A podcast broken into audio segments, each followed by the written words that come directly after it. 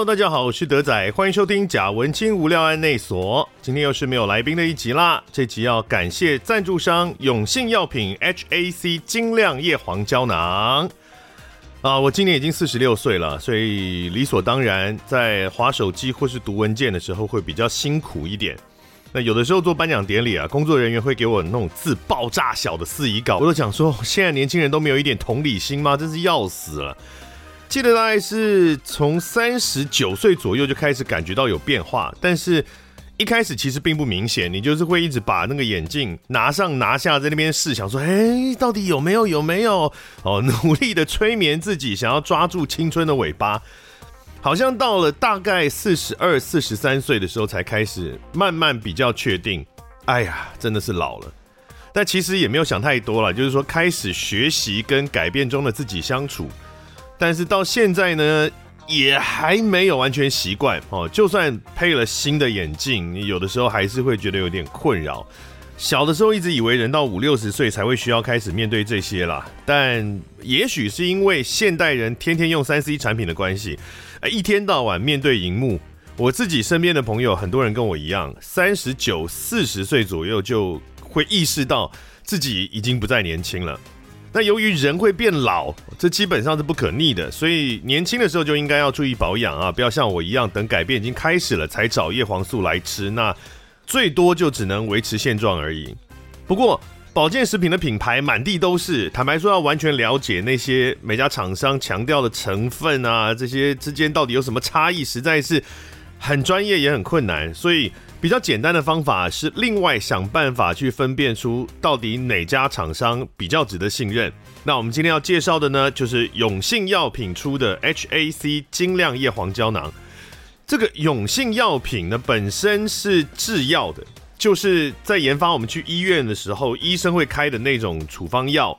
而所谓保健食品，它其实就是食品哦，两者需要符合的法令。跟检验严格的程度是不一样的，所以永信药品它等于说是用制造药品的严格程度在生产食品，无论是原料、设备、制程、测试、品管，在各方面都会让人比较放心。大家可以上他们网站看一下啊，你打这个永信药品往下拉，跳过赞助商广告，就会看到他们的网站哦。他们生产的众多专业处方用药，呃，大概就可以感受到我的意思。也可以到维基看一下他们的页面，他们是一九五二年从一家西药行开始，到现在已经超过七十年了，呃，甚至每年还举办台湾排球四大赛之一的永信杯全国排球锦标赛，真的是一家老字号、名望也很高的品牌。去年这个 HAC 精亮叶黄胶囊得到了国家品牌玉山奖全国首奖，啊，我录过这个奖的广告。玉山奖，哈，它是台湾最具公信力的企业类奖项。我去查了一下，去年的最佳产品类全国首奖里面得奖的保健食品只有他们一家哦，所以是真的收到了很高的肯定。好了，那大家可以去搜寻一下永信药品 HAC 晶亮叶黄胶囊。年轻的要早早开始保养啦，年纪已经到的就要认命，该吃什么就吃。我现在通通加起来，每天要吃超过十五颗有的没的啊，真的早晚啦哈。今天有几则留言要回哦，呃，上次没有来宾是做 Cheap 的那一集嘛，那个时候他有一个炎上，那时候炎上的争议是哦，民进党有没有派人抄家啦？那那一集有一些留言，呃，这位他没有写昵称，他说呢。PTT 是个蛮有趣的例子，它同时也被瓜吉跟 Chip 当成早期讨论空间的范例之一，却在后来变得越来越偏激，以及包含商业导向的各方力量渗入。就显得匿名性其实看来不是个核心元素，或者说即使是监控技术这么激进的中国，还是有一大票的隐匿工具或手法等等。我觉得言论空间的问题一部分是没有良好的工具，像是 Facebook 想要找过去讨论很困难，政府的公共数据或工作成绩常常也要仰赖有心的工程师开发的第三方网站等等。太阳花时期的懒人包有一点这种味道，但终究它依赖社群义工，也有被用去带风向的风险。过去台湾曾经推出过一个叫做 Poll 点 is 的工具。是透过这几年很夯的机器学习分类各种对某个主题的意见，最后统整出大群体的看法跟基数大约如何。但似乎只有在二零一五年的 Uber 立法时有比较积极运用，觉得也蛮可惜的，可以说是非常贴合这个时代的讨论平台。关于 PTT 呢，我个人是，即使在比较早期的时候，我也不喜欢它的匿名的这个机制。我觉得 PTT 它对我来说最厉害的地方是，它在很多个版，它会有你想不到的神人出现哦。尤其最珍贵的是，有时候不是该领域线上的专家学者，就是有一个议题。那这个议题可能有一个人，他对这个议题的背景知识非常非常的丰富，但他不见得是做这一行的，他有可能因为各种原因后来选择了别行去做，或者是呢，他因为兴趣的关系，所以特别对某个在工作之余去钻研某个议题，所以你如果去找该领域的专家学者，会找不到这些人，可是这些人他是存在在这个社会的各个角落。那在 PDD 上面，这样的人的意见就会是比较少有机会在其他的讨论场域当中被看到的，所以我觉得对我来说，我会最惊喜的是这些意见。可是即使是以前，就是还没有被觉得，呃，PDD 的八卦版被各地的网军控制之前。那个时候，在以前，我也不觉得八卦版这种匿名的版有什么正面的效益啊。我觉得也是一大堆讲话不负责任的混蛋啊。就算不是网军，也都是一些人格低劣的家伙在那边发言。我没有觉得那个讨论风气比较好，诶，他只是没有那么明确的目的性，但是内容还是很没有价值啊。比如说，就是那种各种梦见的文章。在以前还没有网军的时候，就已经开始有这样的风气了嘛？哦，我梦见什么什么。当然，有人会觉得说这是一个吹哨者，就他是一个爆料的好机制。可是问题是，那是你假设他讲的是真的吗？那他就已经是梦见了，然后你也无法查核他的身份。你要怎么知道到底他讲的里面有多少百分之多少的真，百分之多少的假？即使他不是网军，他都不见得是一个照事实的中立陈述的一件事情。那你如果就假设哇，这个这是一个好管道，所以这种讲的我就照单全收，那就是更可怕的一件事。我我个人是一直觉得，当然不不能像对岸一样，你说他的实名制会造成一个监管跟白色恐怖手段的基础，这个当然是我不愿意见到的。可是匿名这件事情，把个人发言的责任完全去除，也是也是我相当反对的一件事情。那。后面的提到，其实他谈的就是包括懒人包啦，或应该是说资讯的禁用性，就是现代社会资讯非常的复杂，尤其从政治学的角度来看，政府的业务越来越专业，它比起可能刚开始有民主政治的那个年代，几百几千年前。我们的政府的业务越来越庞大，政府的管的东西越来越多，政府的权力介入人民的生活也越来越多。但事实上，它确实专业度也不断的增加，所以民众要能够理解政府的施政或任何一个政策的详细的利弊是非常困难的，越来越困难。那所以当然，这位留言的朋友他就提了很多可能的方法嘛，比如说我们怎么样做这个懒人包，或是让资讯能够被容易使用、容易搜寻等等，容易整理。但其实这个一直都是一个相当值得争议的事情。就比如说开放政府。呃，台湾在流行开放政府刚开始的时候，我不大确定现在的风向是怎样，但刚开始的时候就是一切都要开放，不可以有密室的会议，一切都要开放，然后什么都要让全民来参与。那该不该有密室会议？大家应该在蓝白河的时候已经看得很清楚了，就是为什么需要有密室的会议，就是需要嘛。像外交也是啊，那时候在服贸的时候，其实我们先。撇开服贸本身这个制度不谈，那是也有提到一件事情，就是这些外交的协议在签的时候，能为什么人民都不知道？可是外交协议在签的时候，很多它技术上很难以直接完全开放让民众来参与，那就会让一切都签不成，因为它其实常常是牵一发动全身。在政策的制定中，能不能够，或者说我们应该要多高的民众参与，或是多高的透明度，多高的开放政府？我认为它不是一个极端的状态，应该说任何事情都不应该是一个极端的状态。没有什么完全开放一定比较好，没有这回事。它一定是取在一个中间，它一定是有一些排他，某些东西应该开放，某些东西不应该开放，某些东西开放对大家会有利，某些东西开放对整个国家只有弊害，所以它要切出一条界限。然后这个界限到底要怎么样才不会，比如说让这个秘密，呃，让这个密室政治被滥用，或者是让这个不开放被滥用，呃，那怎么样才能够让民众有足够的监督跟理解的管道？这其实超级复杂的。坦白讲，它它不可能是我们一个概念就可以去盖瓜，某个概念就是好的，所以我们就要往这个方向走。我们不需要抓那个程度。那我觉得台湾最大的问题就是大家都是站立场，那个立场通常就是一个意识形态的左跟右，或是一个概念的赞成跟反对。可是这个世界其实不是这样运作的哦。所以你说是不是做这些懒人包就可以呢？我认为懒人包它会，如当民众的资讯禁用性过低的时候，我们当然要努力的让民众有更多可以了解政策面向的方式，但是没有必要。我觉得没有必要做到大家都完全可以了解，办不到，不应该，呃，也不需要，好，那但是很难抓那条线，确实。再来，呃，有一位 Jolie，他说同一集也是 Cheap 那一集哦，他说兄弟，这类非访谈类的内容，语气节奏可以再快一点点，语气词太多，感觉节奏有丢丢慢了。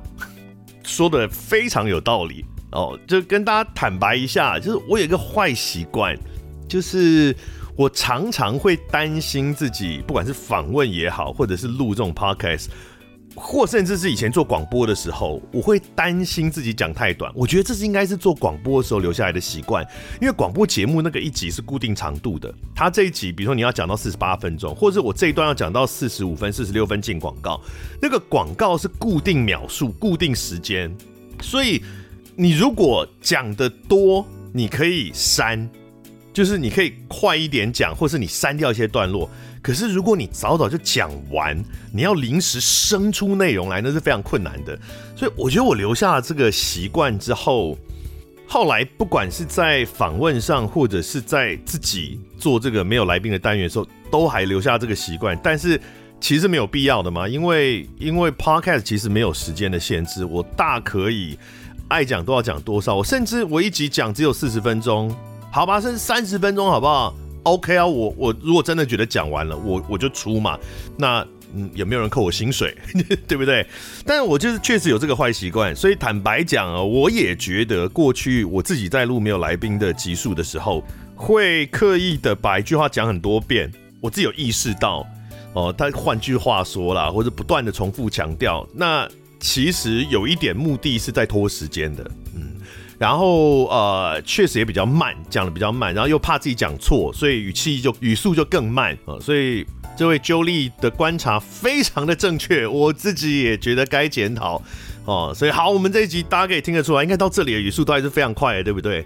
尽量啦，也不用刻意快，但是呢，至少就时时提醒自己不要刻意慢。那我们今天来录录看，看今天这样子语速录出来，到最后大概是多少分钟，就知道自己的速度该怎么样安排了。哦，感谢啊，谢谢你的建议。再来呢是洪维瑶第四十一集，洪维瑶国家两厅院 Operation 一七一七零一迷的那一集。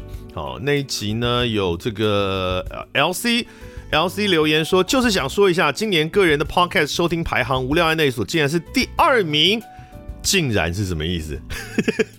竟然是第二名，时数比台通还要长。OK，那不错，时数比台通还要长哎，哇，台通的收听数大概是我们的有没有一百倍哦？搞不好有哦，哇，感谢，谢谢你，谢谢你，哇塞，你喜欢听台通的节目？可是同时又很喜欢听我们这个仿没有人在乎的剧场冷门到爆炸的小众节目，你的 taste 也蛮特别的，啊，辛苦啦！期待更多有趣的访谈，谢谢，谢谢，谢谢啊！嗯，我我我常会担心这个，因为剧场有一些它的，尤其是当表现手法或是主题比较比较风格化。或是比较不是那么写实的时候，大家会很难理解那我是尽量在访问的时候让它变得比较有趣啦，哈，努力努力这样子，因为它毕竟真的是太小众，真的是很冷门啊，而且近几个月台湾的剧场的票房都很惨很惨啊，哎呀，看到剧场的朋友，我自己是因为我本业没差，看到他们都每个都脸色都很难看，是蛮心疼的。好，今天留言回到这边，大家如果对节目有任何的想法，都可以留言给我。呃，在这个 Podcast 跟这个 Apple 现在都有留言的功能，我记得。然后，然后 First Story 应该也是有留言的功能的，大家可以找一下啦哈，让给我们一些建议。接下来呢，来分享一下最近在干嘛好了。最近我的生活真的是，你说是忙吗？其实自己也常常很废啊，但就是说一直处于一个。心很不安定的状态哦，因为我最近已经好几个礼拜都在谈经纪约，我人生没有签过经纪约啊，可是我近期越来越觉得我的生活被被这些行政业务塞满了。其实我已经有一个助理，就是我有一个 part time 的助理，然后我一个月付他一些钱，然后他帮我处理账的问题，就是什么会计相关的啦，或者是去追账啊，什么开单啊，这些都是他在处理了。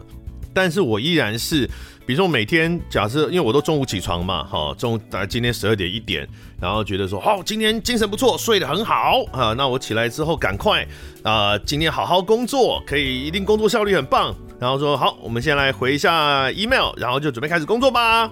然后回完就就傍晚了，就好几个小时，我每天都花好几个小时在回 email。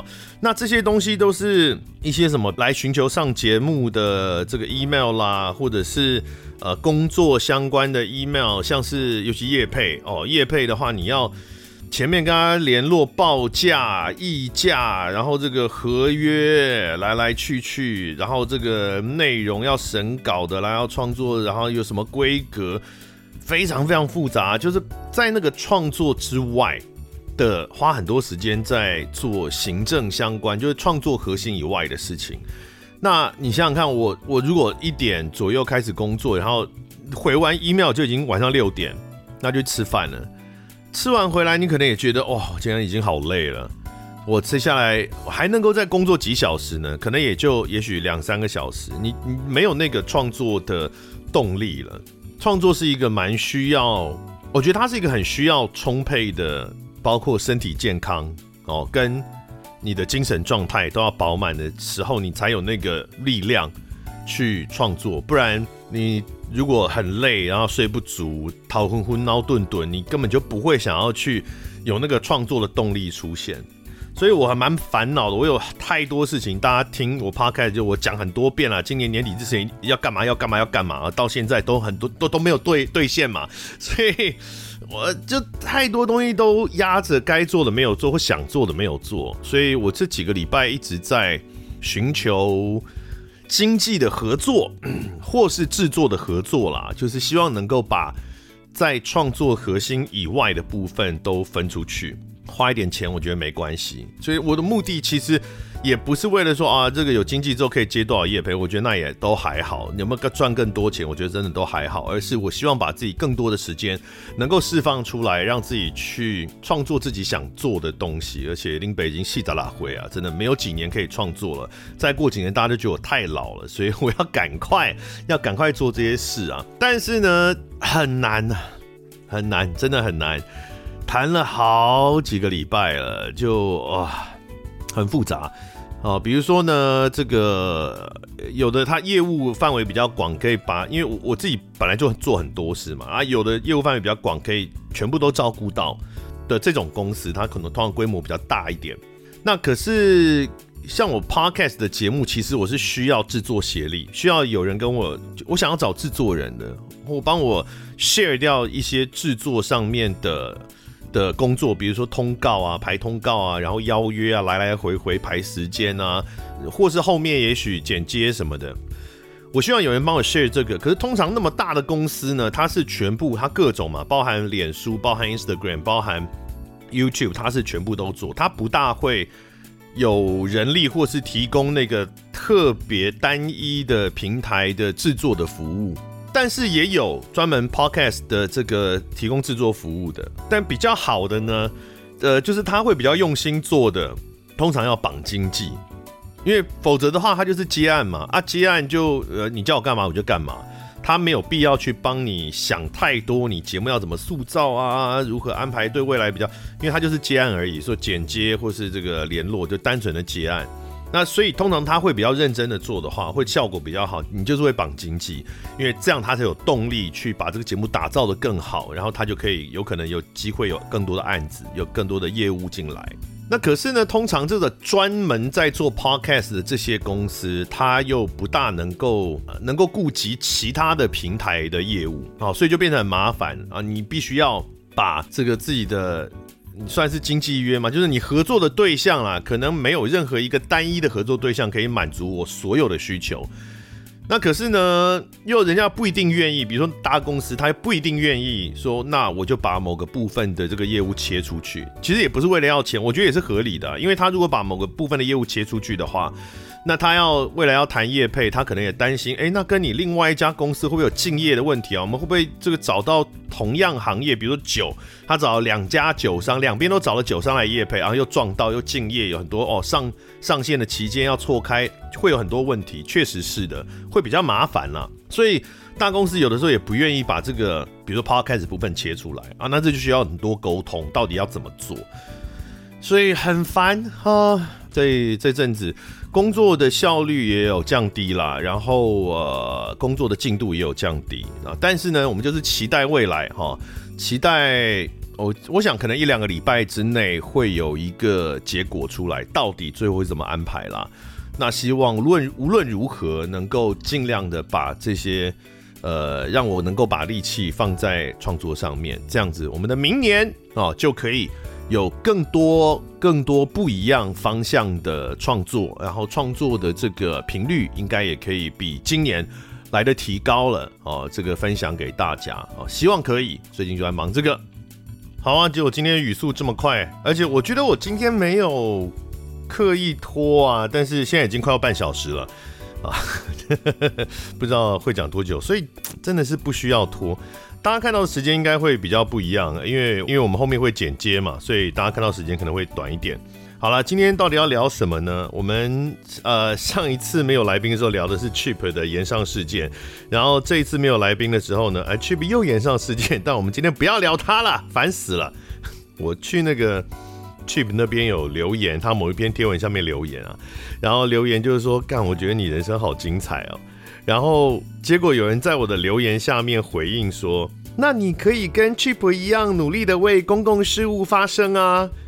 哇靠，干教我哎，我的妈，他真的是宇宙的中心哎，他不讲我都没有发现这件事，哇，我好愧疚，我应该努力的为这个世界发声哎，哎，大家真的嗯对自己很有自信。好，我们今天要聊什么呢？哎，今天的内容算不算是为这个世界的正义发声啊？好像是为我自己心中的正义发声啊。今天这个主题我想讲蛮久，其实一直想写成脸书的贴文了，但有够麻烦，呃，也拖拖拉拉。我想说今天干脆拿来当 podcast 的主题好了。就有一件事情一直都困扰我，困扰我非常久了，就是比如说呢，大家如果坐这个台湾大车队的计程车。哦，你坐进去的时候，那司机一按他的那个表，你就会听到一句话：“请系安全带。”系系那个字是动词，念系啊！就是我是一个读音纠察队，那个字念系，系鞋带、系腰带，它动词的时候念系。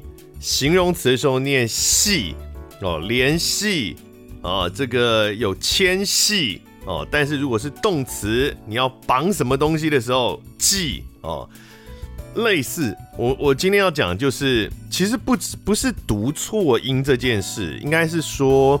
我觉得有一些音它不应该被读错，就是有一些音读错无所谓，但有一些音不应该被读错。读错这些音，而且它成为一个广泛的状况之后，我觉得是一件对社会发展不利的事情，哦，其实最常看到的还不是记这个音啦，最常看到、最烦恼，而且我在广告录制中一天到晚碰到的，就是你要下载某个 App，请即刻下载。你大家看这个 YouTube 啊，YouTube 的广告就是 YouTube Premiere，或者有什么软体，它都会叫你立刻下载。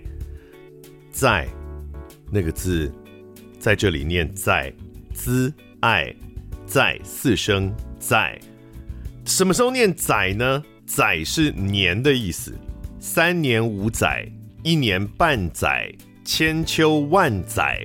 当你要形容年的时候，你念载；如果你要形容的是承载、负载，那个字儿念在。慈爱在四声在，但是现在几乎大家都是念载。我无数次碰过这个客户哦，他要求你去，就是我们的广告稿里面有下载这个词。那我第一次都是会录下载，然后就会被拒绝。客户说不行，要念载。然后我就会解释啊，就说这个可是标准的念法是念载啊，我还把这个教育部的词典网页贴给他看，但，客户都不接受哦，要求念载。当然我了解客户的难处啦，就我觉得这个这个锅不应该客户背，因为客户难处是说我今天做一个广告，当然我是要用大家最容易理解的方式去描述我的资讯嘛，对不对？我我我作为一个。商业的客户，我并没有承担教育的责任，所以就算我知道正确的念法是念在，那那那也不是我的责任啊。那我还是应该要用最适合、呃最容易被听懂的念法。我觉得我我接受，我完全理解，然后我也觉得也是合理的。所以通常会接受的，大概就是政府单位的广告来比较会接受，或者比如说你去公示录音的时候。啊，提出这个要求，他们会接受，因为他们会觉得，OK，我是公家部门，所以好像应该要听的是教育部这边的这个念法。我认为在跟在这个读音的差别，它是一个应该要被区分的差别。也就是如果念错的话，它会产生负面的影响。为什么呢？是因为这个破音字，它之所以念不同的音，它的不同的音是依附在不同的字义上面的，所以。当你听到一个词，你可能第一次听到，你不知道那是什么。可是呢，你听它是念在或是载，你就可以大致的理解这个词的方向，它大概是要表达什么意义。就是你听到一个是念什么载，什么什么什么载或载什么，呃，如果你听到，可你没听过这个词，可是你知道它念载。你就会知道哦，这个词应该是跟时间有关，应该它在形容一个跟年跟时间有关的概念。可是如果是念载，你就会知道哦，它是一个跟承载跟负载有关的概念。这个词的读音跟它的意思是连起来的，所以如果我们只念一个读音的话，它就没有办法做这样的分辨。你必须要经过明确的学习之后。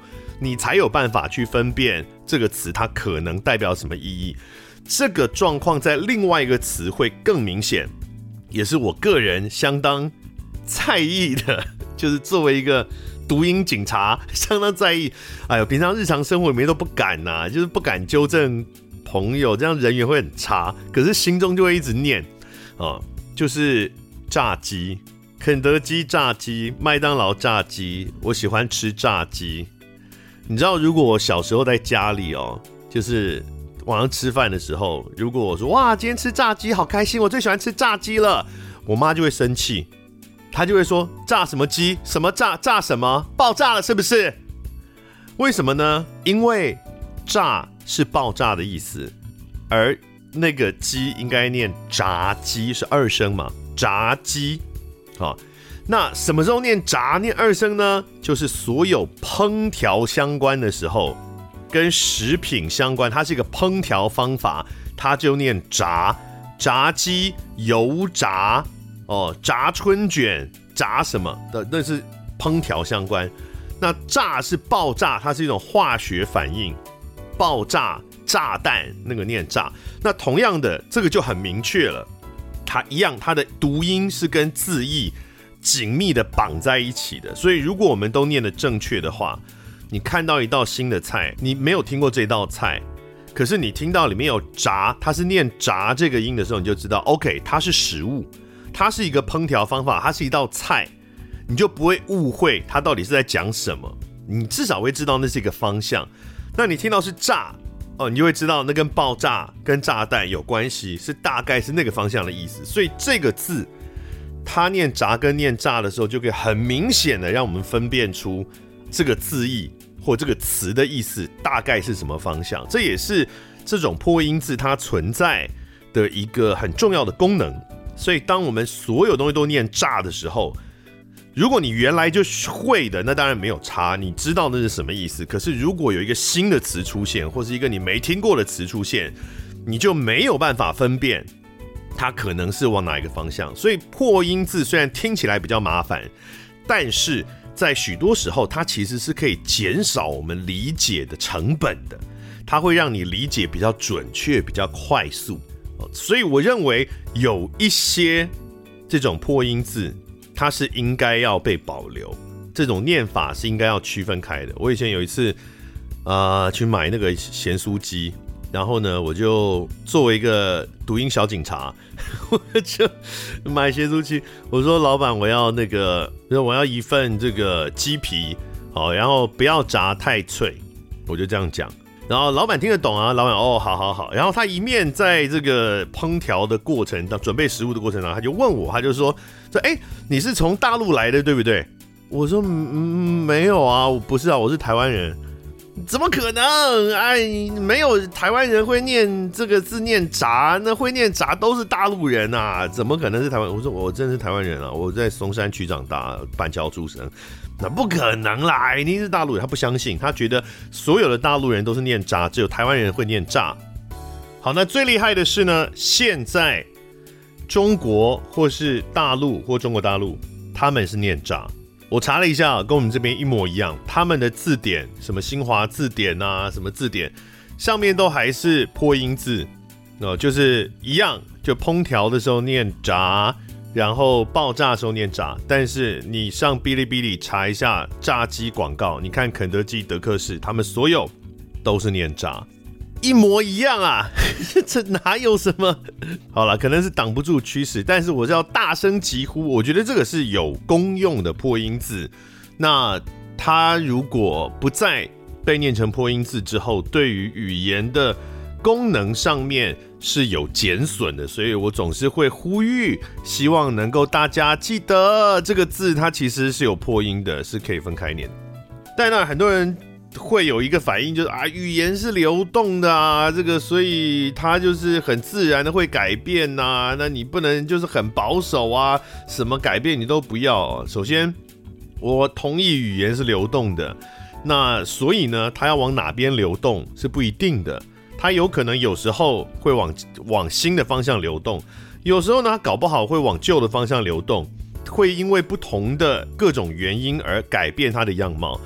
而在做教育，或者像我这种，我在大声疾呼，那我也是这个语言流动的过程当中的一股力量。所以没有什么是说一定要改变成新的才叫做语言的流动啊。任何人都可以尝试去宣传、去呼吁，然后去尝试的说服大家自己觉得正确的方式嘛。那但是当然以结果论来说，语言是会改变的，这也没有问题。而且我并不觉得一定都要照所谓旧的标准念法，其实很多很多时候，我觉得是没有必要照旧的标准念法的。比如说字典里面都这样念的“古鸡”、“滑鸡”嘛，“古鸡”。我不知道当初为什么念“古鸡”耶，但是我我也许是有一个理由，但至少目前我是没有找到为什么他一定要念“古鸡”的理由啦。就是说，我们念“古鸡”的话。对于这个语言的使用是有帮助的吗？我觉得如果没有帮助的话，那就念滑稽啊。但我们现在字典上还是写古鸡，或者是像另外一个比较常见的，就是啊，你欺负我家儿子，我要跟你拼命。那个字念叛喝暗判。哎，大家如果有有追我那个 YouTube 的节目的话，呃，贾文清明天来台湾前一集吧，我好像还有念了这个判命，它只有这一个音，它不是拼图的拼，它是打判。哦，判命哦，这个出外人很辛苦，都要在异乡打判。这个我目前也没有看到他一定要念判的理由，我不晓得啊。这个语言学专家可以可以提醒我，就是为什么它这个功能在哪里？那我也是觉得，如果没有别的功能的话，那这个大家念拼就拼吧，这有什么关系呢？好，或者像隔离啊，隔离汤哦，我们都念蛤蜊嘛。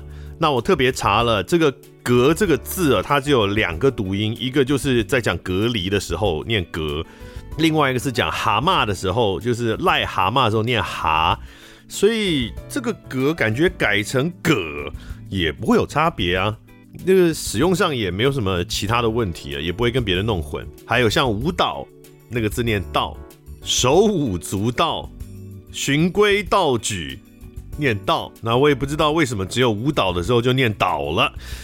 这个很尴尬，我每次访问访这个舞者的时候啊，我都觉得好像在他们面前，那人家的专业，他是他讲舞舞蹈，然后我讲舞蹈，好像在针对他、纠正他的感觉，这样没礼貌。可是我又很纠结，说，呃，可是我觉得念的对是舞蹈啊，这个也是，其实这个他也没有别的破音，所以这个如果改，我也觉得我可以接受啊，那就是大家律定一个念法就好了。有一个比较麻烦的是跳跃，就是一个足，左边一个足，右边一个宅的那个字。跳跃这个字只有跃这一个音。其实我以前一直以为它可以念要，就是跳跃，但是后来才发现其实只有跃这个音，所以都是跃。雀跃，呃，鲤鱼跃龙门，跳跃，飞跃性的进展。这个也是，这个就变成好像是百分之可能八九十的念法，大家已经念要了，但还是有少少的词会保留念乐。那我觉得，如果这个大家想说要改，就把它改啊，改了之后大家都习惯全部都念要，我觉得好像也没有关系。所以主要是说看这个改变语言的改变之后，念法改变之后，对这个语言的使用。会产生什么样的影响？如果其实不会产生什么影响，那就照大家的习惯改嘛。语言本来就是人类使用的习惯归纳出来的。可是呢，如果这个语言它本来发展这个不同的念法是有意义的，它是有功能的，那这时候混用它会造成这个功能的丧失，这就是我不支持的。其实生活中还有一些很奇怪的其他的这个念错音的。但我不觉得有什么问题，可是很靠腰的一些状况，比如说巧克力，巧克力就很刻意的感觉啊，大家都念巧克力，巧克力好像是一声，不过这个还好，是因为它是它是音译嘛，所以 chocolate 你你那个你要念克念科影响不大。味噌汤，你吃凉面的时候会配味噌汤。是 那个字念噌哦，不是念增哦。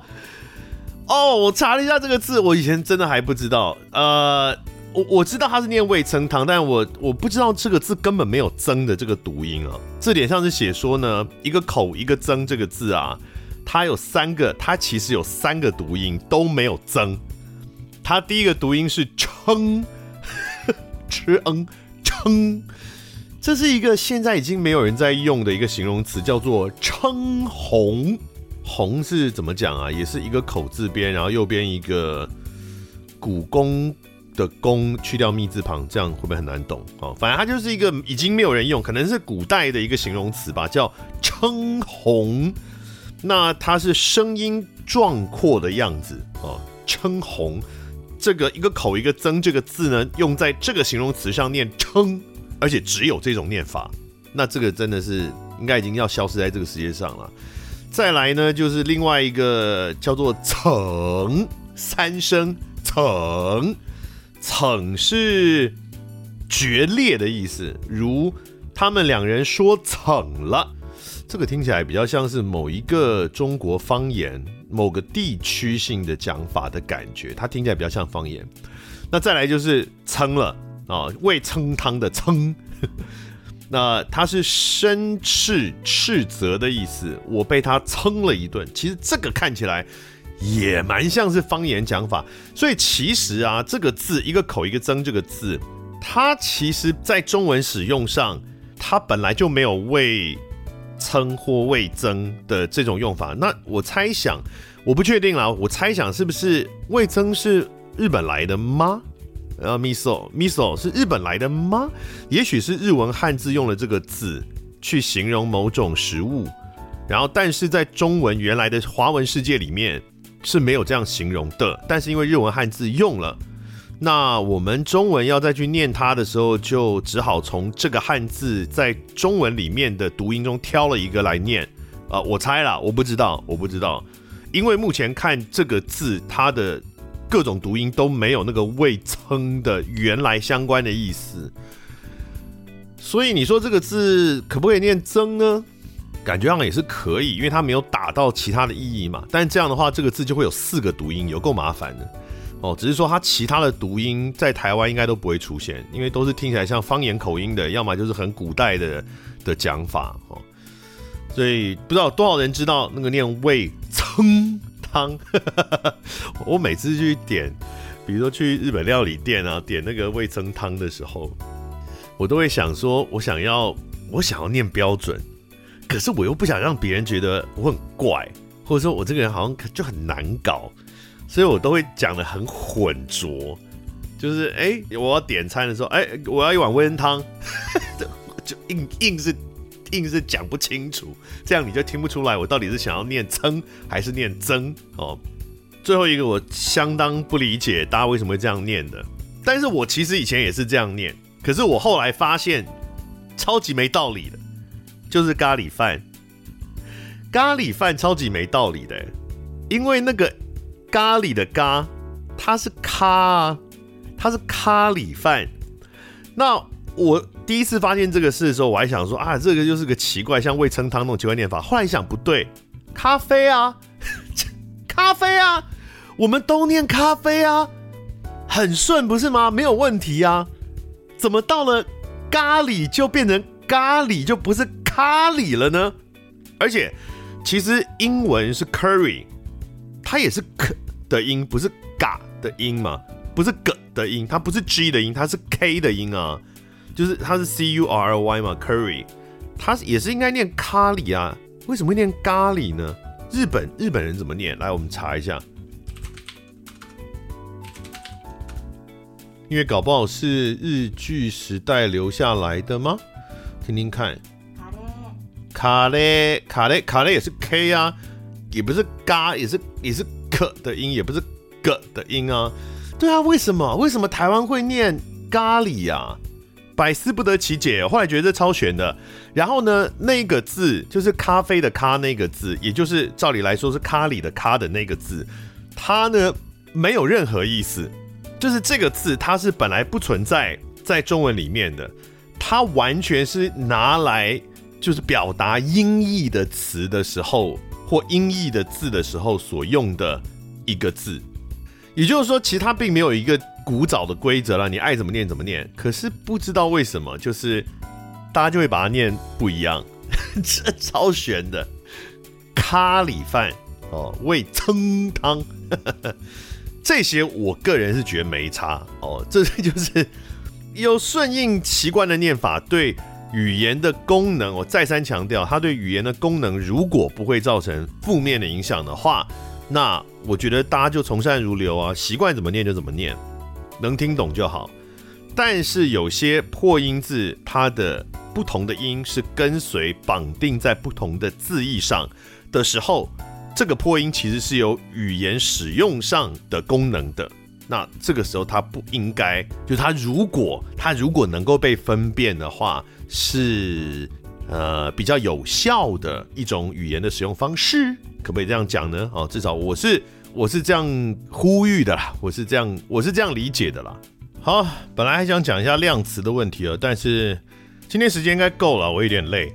今天这一集的情绪蛮亢奋的，应该这个语速感觉没有拖吧？我今天应该是完全没有拖才对啊，就是很自然的讲下来，会不到一小时，不过我觉得没差，对不对？我们是做 podcast 嘛，那大家也可以跟我讲你的想法。你觉得今天这个节奏，你有没有比较喜欢哦？如果呃你喜欢或不喜欢，都可以告诉我们哦。在 Spotify、跟苹果、跟 First Story 应该都可以留言啦。我们也会不断的调整，而且留言多的话，其实可以水时间。好啦，那今天的贾文青无料内所就到这里了，我们下次见，拜拜。感谢收听贾文清无料案内所，欢迎到脸书粉丝专业贾文清德仔留下你对节目的感想哦，下次见。